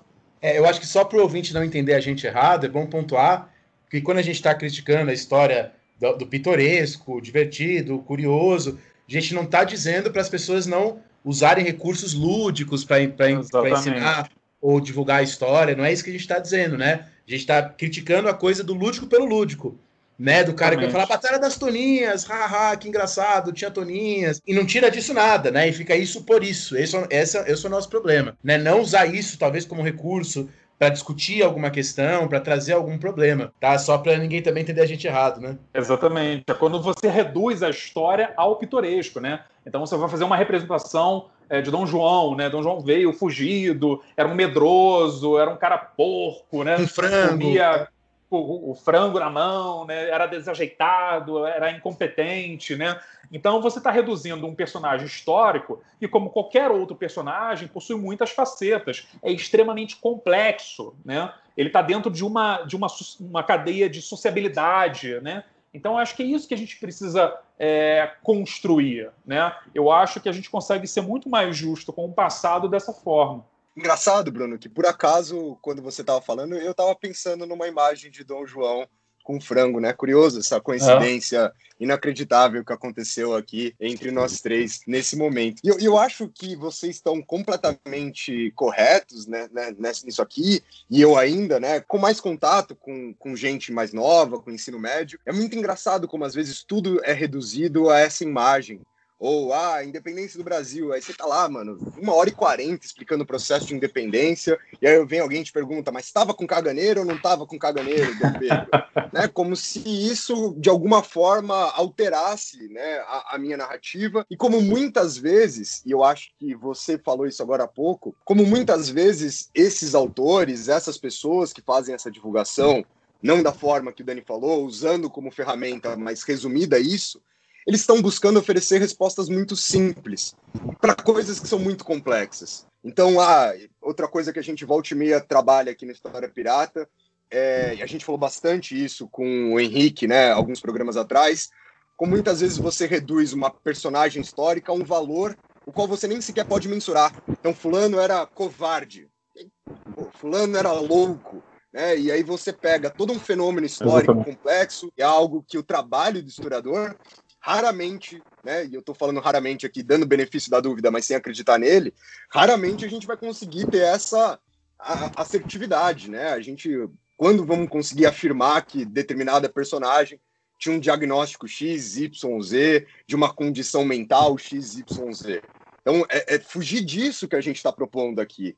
Como é que eu ofereço uma coisa que não é aquilo que as pessoas querem e que, como você falou, e eu concordo 100%, acho que a boa divulgação é aquela que te termina com perguntas e não com respostas, mas nem sempre é o que os ouvintes querem. Estou falando ouvintes aqui no nosso caso, nem sempre o que as pessoas querem. Às vezes elas vão ficar mais incomodadas, né? Mas eu lembro da professora Silvia Lara na Unicamp e ela contando sobre as festividades dos 500 anos do Brasil e ela foi em algum programa de televisão falar sobre o Tiradentes. E aí ela estava problematizando a questão da reprodução imagética do Tiradentes, de barba, né, daquela construção republicana do Tiradentes como um grande herói nacional. E aí ela ficou lá explicando, explicando, explicando e terminou o programa. E o apresentador ou apresentadora, não lembro, terminou e falou assim: "Mas, mas e aí? Tiradentes tinha barba ou não tinha barba. É, ou seja, dane-se tudo aquilo que ela falou. No final das contas, o cara queria saber se tinha barba ou não tinha barba e pronto. Mas isso aconteceu comigo. oferecer isso, né? Quando eu fui pro Ronivon, né? O ouvinte que não sabe, eu já fui ao Ronivon. e, é, e você encontra isso na internet. E aí, porque a gente discutiu, assim, Dom Pedro II, era sobre imprensa. Aí eu falei sobre o surgimento da imprensa, a imprensa no Império. Tinha até, não, é um assunto que eu manjo, tinha até ido estudar naquele dia sobre isso. Aí quando deu intervalo, o Ronivon vira para mim e fala: Mas o Dom Pedro II era um grande homem, né? E assim, cara, olha só, eu acho que o grande problema disso tudo é o seguinte: quando você caracteriza, quando você reduz os personagens históricos a, a, a, esses estereótipos, a essas imagens caricatas. Isso tem incutido aí uma certa pedagogia, porque a gente acaba fazendo esse tipo de redução a personagens importantes do nosso tempo. A gente acaba fazendo essas reduções às nossas relações sociais e que são extremamente preconceituosas. Eu lembro na época do impeachment da Dilma, né, de como o jornalismo, algumas capas de revistas, é, como a Veja, isto é, como ela caracterizava a Dilma, né? E, e, era como assim, era principalmente a Dilma como a histérica, a louca, descontrolada, né? Então assim, eu acho que isso não é fortuito, sabe? A gente vê o presente, a gente vê as pessoas dessa forma hoje, como a gente vê também os personagens do passado. Então você reforça um problema extremamente grave da nossa sociedade. Agora, óbvio que você pode pegar algo que é pitoresco, algo que é engraçado, e aparentemente sem qualquer tipo de importância, e transformar nisso, isso em algo é, problematizador.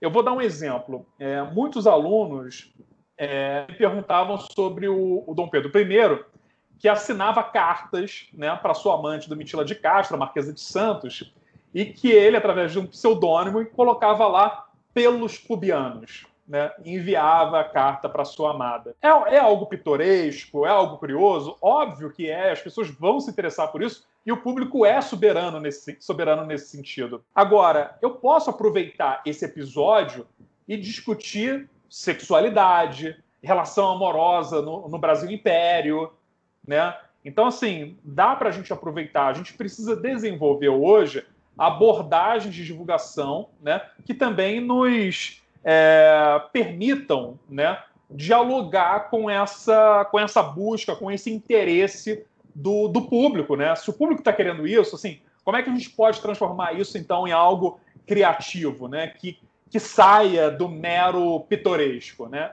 Então, é, é sempre um desafio, obviamente, mas eu acho que, que é uma sensibilidade que a gente desenvolve. Eu estava até querendo é, é, escrever, o Daniel e Rafa, um artigo com esse título, sabe? Razão e sensibilidade, a divulgação científica de história. Porque é, fazer divulgação, você tem um, um componente que é um componente técnico, né, de você pensar a linguagem, pensar o algoritmo, que horas que você vai publicar o teu texto, o teu podcast, como é que você vai fazer a leitura da, dos dados estatísticos e tudo. É uma questão técnica, é uma questão da razão, mas é algo também que é da sensibilidade do historiador. É algo que você só aprende fazendo, né? Então você pr precisa gravar um podcast para entender quais são os desafios, os obstáculos e as possibilidades de um podcast. E a mesma coisa com vídeo, com texto, você precisa fazer você precisa desenvolver, exercitar esse negócio para você poder fazer ele melhor ainda, né? Eu acho que isso é uma coisa fundamental e, e, e o fato de você estar tá aqui, eu acho que reforça o que eu vou falar. Mas para as pessoas, principalmente a galera que está estudando história, que é professor e que escuta história pirata, saber que eu acho que vocês têm que ser incentivados a fazer isso mesmo, assim, né? Até falar sobre competição, concorrência, e, e não, acho que tem que ter quanto mais gente estiver trabalhando nesse sentido, menos esforço talvez a gente precise ter para quebrar esses paradigmas, para quebrar essas barreiras. Acho que o grande problema é quando só tem gente fazendo divulgação dessa outra forma. Tem que dar cara a tapa mesmo. Eu acho que o História Pirata ele mudou muito, né? Ele é um bagulho de um ano. E ele mudou muito do primeiro programa que eu gravei para os meus alunos, né? O primeiro programa que ainda muita gente escuta, é, eu gravei para os meus alunos. Eu não, eu não gravei pensando em transformar a história pirata que ele é hoje, porque a gente está vendo hoje e porque a gente já está combinando para ele passar a ser o ano que vem. Não tem como você fazer isso sem essa parte da sensibilidade, né? De fato, eu acho que isso é extremamente importante. Então, acho que a gente pode aproveitar, Bruno, para encerrar o segundo bloco por aqui e para você contar da sua experiência com o Café História no terceiro bloco do programa de hoje.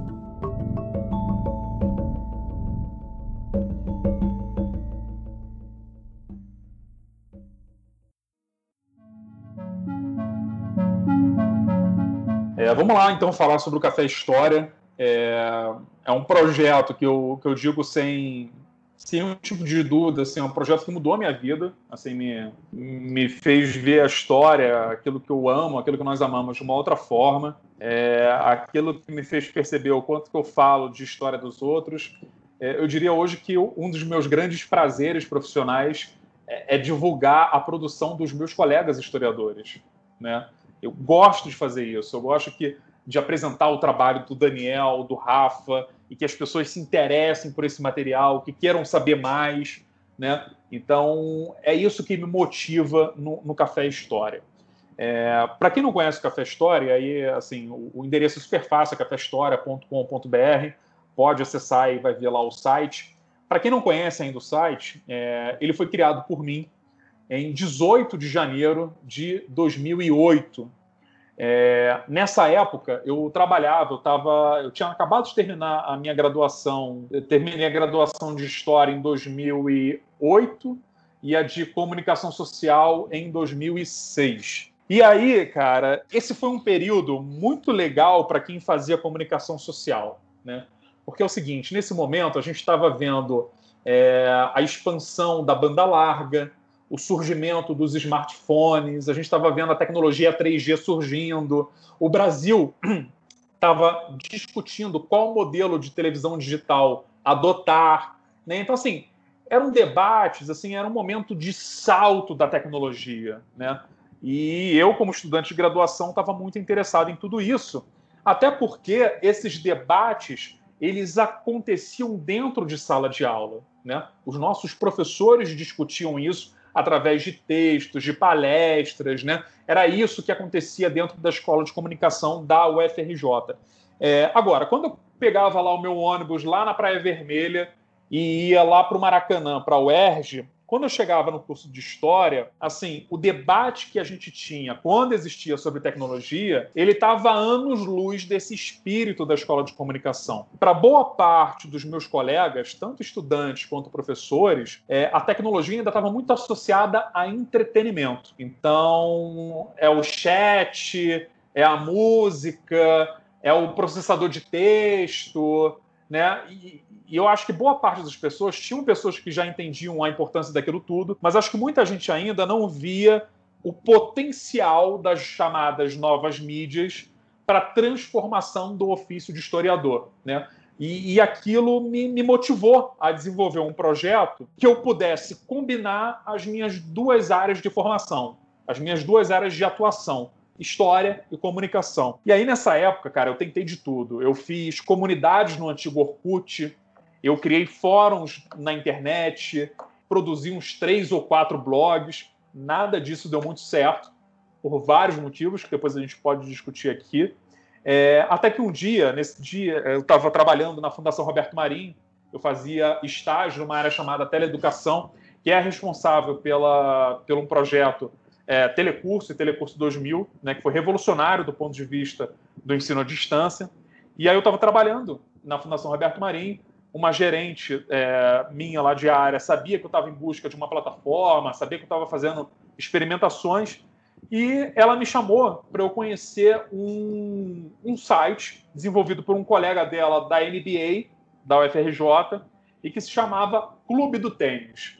Eu fui lá ver e me interessou muito mais a plataforma onde esse, esse site tinha sido construído do que exatamente o conteúdo, o esporte tênis, né? E aí eu descobri uma plataforma chamada Ning, que é uma palavra chinesa que quer dizer paz. E o Ning é uma empresa norte-americana criada em 2005 e que é uma rede social que permite que qualquer pessoa crie a sua própria rede social. E aí na hora caiu a ficha, pô, é disso que eu estou precisando, sabe? Não é de um fórum, não é de uma comunidade, é de uma rede social de história. E aí criei o Café História. E o Café História ele tinha dois objetivos principais. O primeiro era criar um espaço de interlocução, de diálogo de professores e pesquisadores em história. Né? Então, as pessoas poderiam discutir seus temas, seus textos ali naquele espaço de rede social. E o segundo objetivo do Café História seria dar visibilidade, divulgar as pesquisas dos professores nessa rede social. Né? E aí começou então o Café História. O Café História ele operou dentro dessa, dessa rede social, dentro dessa é, estrutura de navegação que é o Ning, é, durante nove anos, né, de 2008 a 2017. E em 2017 a gente fez uma grande mudança no Café História, quando ele deixa de ser uma rede social estrito senso para se tornar uma plataforma 100% de divulgação de saberes historiográficos para públicos não especializados. Porque o que, que acontecia antes? Quando o Café História estava no Ning, ele era uma rede social. Então a pessoa podia fazer um cadastro, aí ela tinha uma, uma página pessoal dentro do Café História. E aí lá dentro ela podia comentar qualquer tipo de conteúdo e ela podia também é, adicionar conteúdos. Então a pessoa poderia criar é, mensagens de blog, podia adicionar vídeos, fotos e por aí em diante. Vários conteúdos. O Café História, então, tinha conteúdos que eram produzidos pela administração do Café História e conteúdos que eram produzidos pelos membros do Café História. No novo, no novo Café História, o de 2017 até hoje, 100% dos conteúdos são pertencentes, são produzidos, na verdade, pela administração do Café História ou por pesquisadores e professores convidados pelo Café História. Não existe mais uma área de membros, né? E por vários motivos. É, um dos motivos de eu ter abandonado esse formato de rede social é que eu acho que ele chegou a um momento de esgotamento, não só no Brasil, mas no mundo, né? Então a gente viveu muito essa situação de polarização política, de agressividade, de violência, né? É, havia é, conteúdos duplicados, as pessoas se desinteressavam é, pelo conteúdo colaborativo. Então, eu entendi que havia chegado ao momento de esgotamento e as pessoas davam sinais de querer cada vez mais conteúdo é, de pesquisadores. Né? Então, acho que isso tem muito a ver com a questão da autoridade. E aí eu fiz essa mudança do Café História. Nós saímos do Ning em 2016 e fomos para a plataforma WordPress a partir de 2017. Temos um novo perfil editorial, né? Temos aquele público que eu já mencionei antes, que é um público adulto, é, que tem ao menos o um ensino médio completo, interessado por questões de cultura e sociedade, né? E no Café História hoje, quem acessar o Café História vai ver lá quatro grandes sessões: a sessão de artigos, a sessão de bibliografias comentadas, entrevistas e traduções de textos. Além dessas sessões, nós temos também uma sessão de notícias do Café História. Temos uma periodicidade que é semanal. Toda segunda-feira publicamos um texto inédito no Café História. É, temos tentado internacionalizar o Café História. A gente tem publicado conteúdos principalmente em inglês, conteúdos originais e traduções. É, temos feito cobertura de certos eventos. Nós fizemos a cobertura da Campus Party em São Paulo em 2017. É, fizemos a cobertura da Ampu Nacional em Brasília também em 2017. E, e temos reconhecimento, é, por exemplo, do Google Notícias. Né? Os nossos conteúdos estão hoje dentro da plataforma do Google. Então, quando a pessoa dá um uh, pesquisa por alguma palavra-chave, ela vai ser apresentada a conteúdos é, publicados pelo Café História. Né? Hoje o Café História é feito basicamente por mim. É, eu conto com a ajuda da subeditora, que é Ana Paula Tavares, que é jornalista, historiadora, assim como eu também, e que é minha companheira. E nós temos colaboradores é, fixos e é, não fixos do Café História. Uma colaboradora fixa do Café História é a Cristiane Dávila, que é jornalista, doutora em letras pela PUC do Rio de Janeiro, e que trabalha hoje no Departamento de Arquivo e Documentação da Casa de Oswaldo Cruz, a Fiocruz. E é uma parceria muito interessante que o Café História tem com a Fiocruz. Como é que funciona essa parceria? Todo mês, a Cristiane publica no Café História um texto sobre história da ciência ou da saúde. E ela faz esse texto baseada em documentos que estão no acervo da Fiocruz. Né? Então, uma forma de dar visibilidade a esse acervo e de falar sobre ciência e, e saúde para é, esse público não especialista. Né? Então, é isso que o Café História faz hoje. O Café História está presente em diversas mídias, está no Facebook, está no Twitter, no Telegram, está no Instagram, a gente tenta desenvolver um plano de comunicação específico para cada uma dessas mídias. E a gente tem aprendido muito com essa experiência. Hoje o Café História ele tem uma abordagem. Eu desenvolvi uma abordagem de divulgação científica própria do Café História. A gente tem, por exemplo, uma dinâmica editorial. Como é que é essa dinâmica editorial? A gente faz um convite para o autor, por exemplo, o Daniel, que já escreveu para o Café História. O que, que a gente faz nessa primeira parte? A gente convida o autor. No segundo momento, é, a gente recebe o original do autor.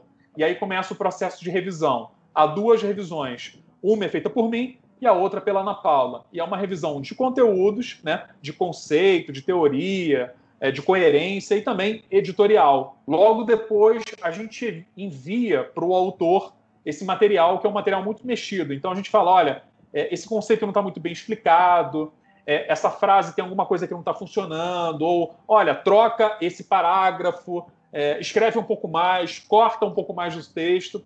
A gente entrega esse conteúdo para o autor, ele valida e só daí a gente publica no Café História. Então, tenha certeza que quando você acessar o Café História e, e encontrar lá um, um artigo, uma bibliografia comentada ou uma entrevista, tenha certeza que esse material passou por esse processo editorial e que é um processo que leva entre uma semana e um mês aproximadamente. Né? E então, eu sou testemunha, um grande... né? Você é testemunha. Né? A gente discute muito o texto e a gente aprende muito, né, cara, com esse processo de, de editoração. Né? O autor aprende, a gente aprende, nós que somos os editores. E, e, e, uma coisa que eu, que, eu, que eu descobri com o Café História é que, cara, eu não sou apenas um historiador divulgador, eu sou editor. E isso faz muita diferença. Né?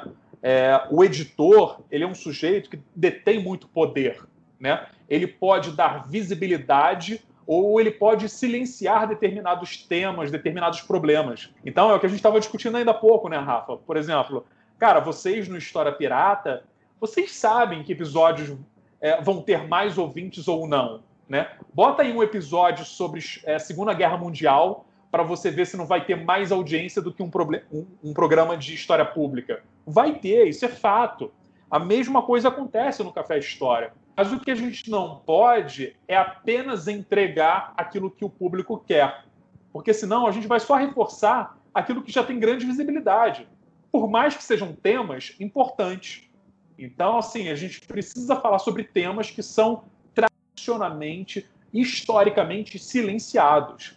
Porque se a gente não insistir na visibilidade dessas questões, continuarão é, sendo é, temas silenciados, escamoteados, né? Então, eu acho que, que eu... essa é a função. Uma pergunta que eu não sei a resposta, eu estou aqui perguntando inocentemente.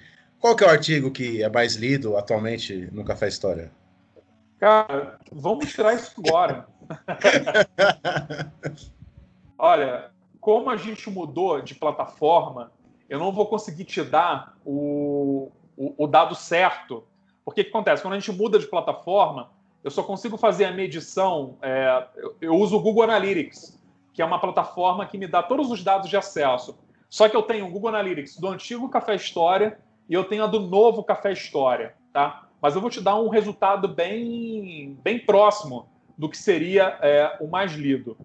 É, o mais lido dessa nova fase do Café História, ou seja, de 2017 até agora, é uma notícia. Uma notícia que tem o seguinte título: Professor de História desenvolve jo jogo inovador utilizando apenas formulário do Google.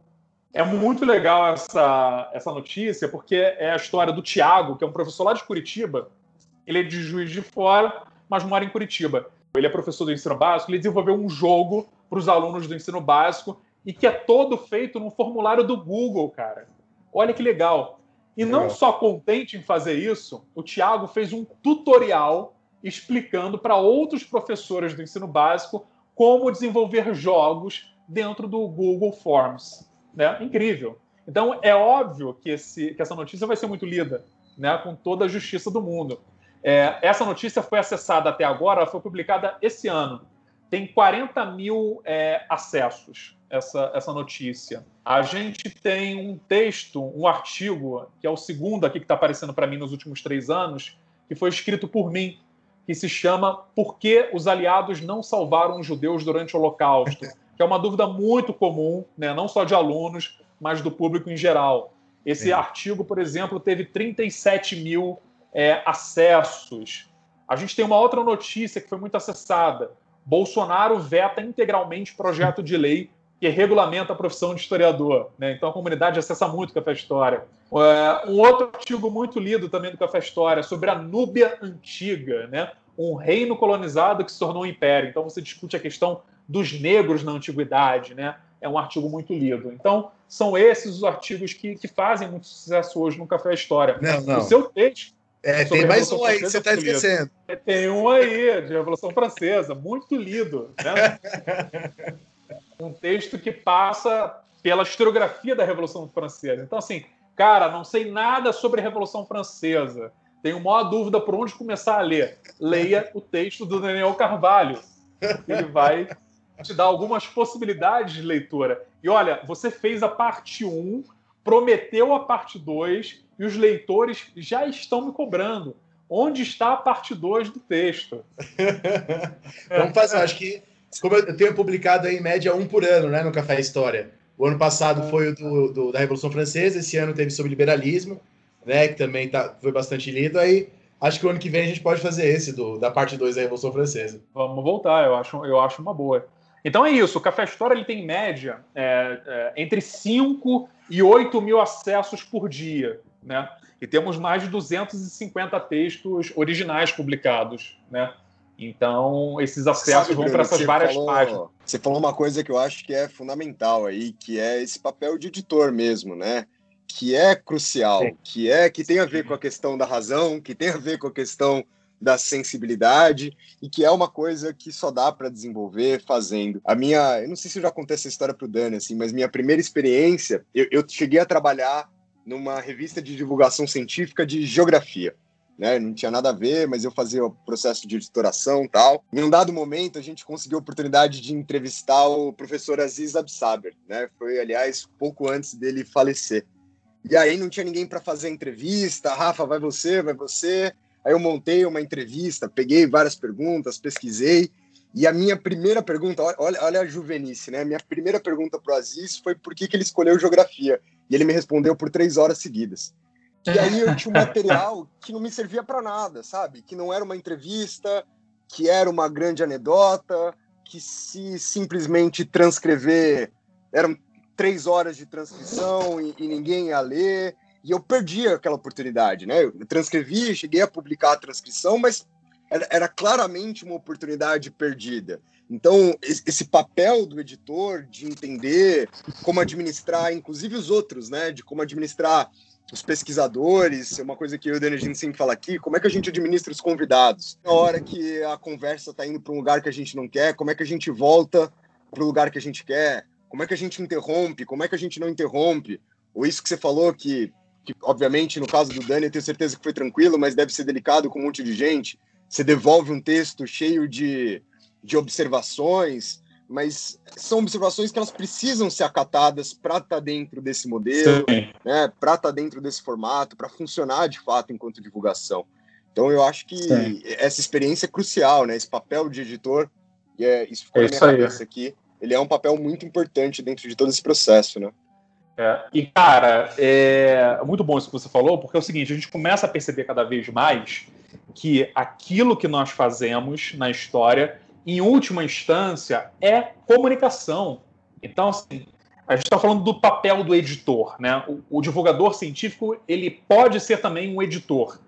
E aí, quando a gente começa um podcast, as pessoas não percebem isso, mas vamos dissecar, por exemplo, História Pirata. Quando a gente começa a História Pirata, vocês sempre falam sobre a leitura que vocês estão fazendo, né? E também vocês convidam o, o entrevistado para que ele fale também sobre o seu livro. Ora, isso é uma forma não só de incentivar a leitura, mas também de quebrar o gelo. Né? Você precisa deixar o teu entrevistado, o teu convidado ou convidada, mais à vontade dentro desse formato de podcast. Como é que você faz? Você vai iniciar logo com perguntas? Não. Você vai fazer algo que vai quebrar um pouco com o roteiro, né? E aí, fala aí, o que, que você está fazendo agora? O que, que você gosta de ler? Qual o teu autor preferido? Né? Então, isso ajuda a deixar o, o, convidado ou a convidada mais à vontade. Cara, isso é papel do editor, né? É, fazer alterações no texto é uma questão técnica, mas há algo além, que eu acho que vai além da, da mera técnica no papel do editor, que é a questão simbólica, sabe? Eu tenho feito um, um mapeamento no Café História dos últimos 12 anos, que é um mapeamento que tenta descobrir o seguinte: quem são as pessoas que escrevem para o Café História? Tem mais homens? Tem mais mulheres?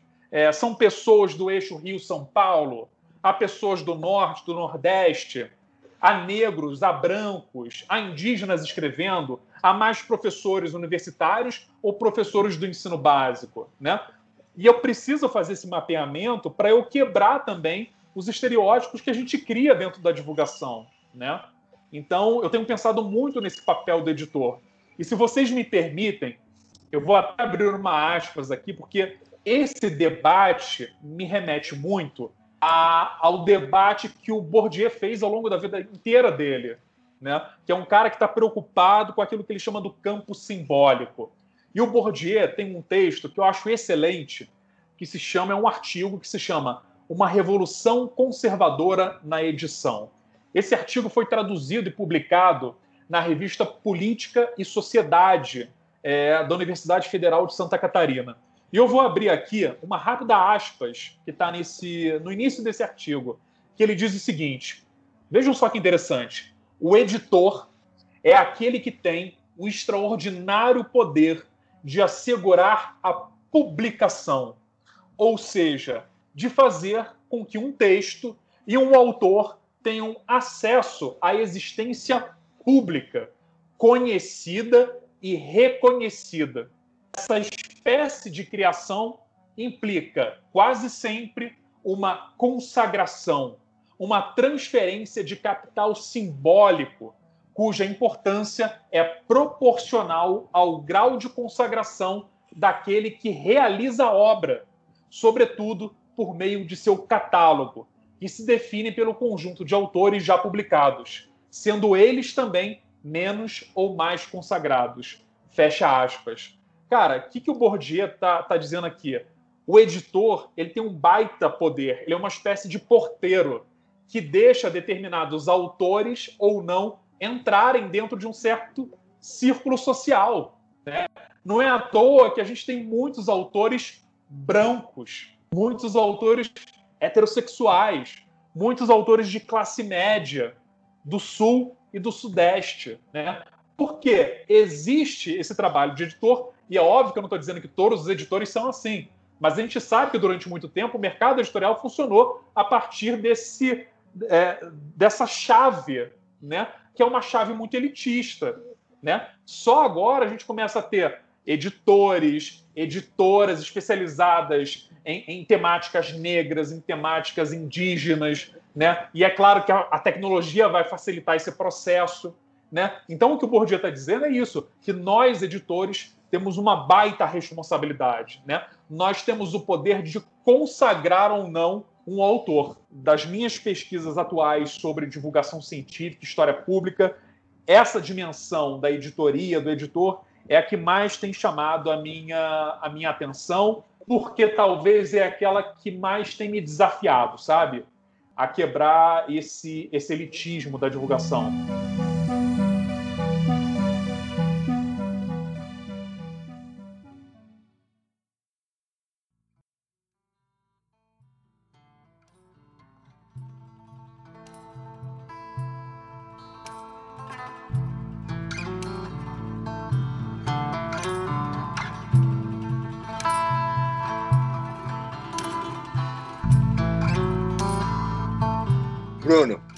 Muito obrigado mesmo assim por essa conversa. A gente, para quem não tá, obviamente vocês não sabem, né? Eu que estou contando essa informação para quem está escutando a gente, mas a gente pensou num programa de 50 minutos, né? E a gente poderia ter continuado falando aqui facilmente por mais uma, duas horas. E eu já deixo aqui as portas sempre abertas para você, Bruno, quando você quiser voltar, seja para falar sobre esse tema, que eu acho que é um tema que vai ser fundamental a gente rediscutir ele todo ano, né? Porque é uma coisa Sim. muito fluida, é um bagulho que vai mudar muito o tempo todo, é uma coisa que a gente precisa repensar o tempo todo. Eu acho que para o fechamento do História Pirata, não seja o último programa do ano, é essencial. Mas a gente tem essa conversa marcada já, eu e o Dani, e com o nosso editor, né? Porque o Gabriel, que edita aqui o programa pra, pra gente, edita do ponto de vista literal, de fazer a parte técnica da edição, mas que é jornalista e que também está o tempo todo discutindo isso com a gente, né? A questão do formato, é, os blocos, foi coisa do Gabriel, né? O, a, o fato da gente dividir em blocos o programa veio do Gabriel, de tipo, ó, tudo bem o programa de vocês ter duas horas e meia, mas deixa alguém dar um pause, né? Depois de 40 minutos, deixa alguém parar um dia e voltar na semana seguinte. Então são coisas que se a gente não discutir o tempo todo, né, a gente não vai, não vai fazer a divulgação que a gente quer fazer. Então, Bruno, obrigado demais aí pela sua participação mesmo hoje aqui no História Pirata. E lembrando o ouvinte que o Bruno vai estar aqui no nosso programa na semana que vem, né? Na entrevista da Ilha Schwartz. Vocês vão escutar mais essa voz. Então, se tiverem saudades de escutar essa voz, semana que vem ela vai estar aqui de novo, né? é, eu agradeço demais, gente. Foi assim, um prazer enorme. Eu, eu adoro falar sobre o meu trabalho, adoro falar sobre história, sabe? E, e a oportunidade de participar de um podcast é sempre, sempre bacana. É, eu estudo história pública, divulgação científica, mas eu tenho também uma pesquisa no campo de história contemporânea sobre criminosos nazistas, que é um tema que eu tenho certeza que, que interessa bastante os leitores. Até conversei com o Daniel para a gente fazer um, um, um, papo né, sobre isso, de repente, é, é em 2021, né, que vai ser lançado um livro meu sobre o tema. E eu acho que pode ser uma outra conversa bacana para a gente ter e que também não vai estar tá descolada desse, desse papo de divulgação científica, né? Uma Sim. vez que você cai de cabeça dentro desse campo, você leva isso para para suas outras pesquisas. Então, queria agradecer bastante o convite, contem comigo e mandar um abraço aí para todo mundo que está escutando a gente nesse momento. É, eu sei que a gente está vivendo um momento muito difícil agora, né, de, de pandemia. A gente está agora final de dezembro de 2020. Eu acho que todo mundo hoje conhece algum familiar, algum amigo que teve o coronavírus, que ficou doente, ou até pessoas que perderam pessoas queridas. E, e, eu acho que podcast, eu acho que os textos, eu acho que os vídeos no YouTube sobre história, eu acho que eles nos ajudaram muito ao longo desse ano, sabe? Nos ajudaram a levar uma, um isolamento social um pouco mais divertido, ajudou a gente a desanuviar um pouco a cabeça. Então, eu acho que é isso. História pública e, e a divulgação científica também existe para nos dar prazer, para nos divertir, né? E, e, e para combater é, os fantasmas que nos assombram, né? No dia a dia. Então, gente, não deixem de acompanhar o Café História. Eu vou deixar o link aqui na descrição do nosso programa, mas lembrando que é sempre muito fácil, é só você entrar lá em Café História. Não deixem de seguir a gente no nosso Instagram, no arroba História Pirata. Muito obrigado por quem escutou a gente aqui até o final. É isso, tamo junto e até o próximo programa. Falou, galera! Falou, pirataria! Valeu, piratas!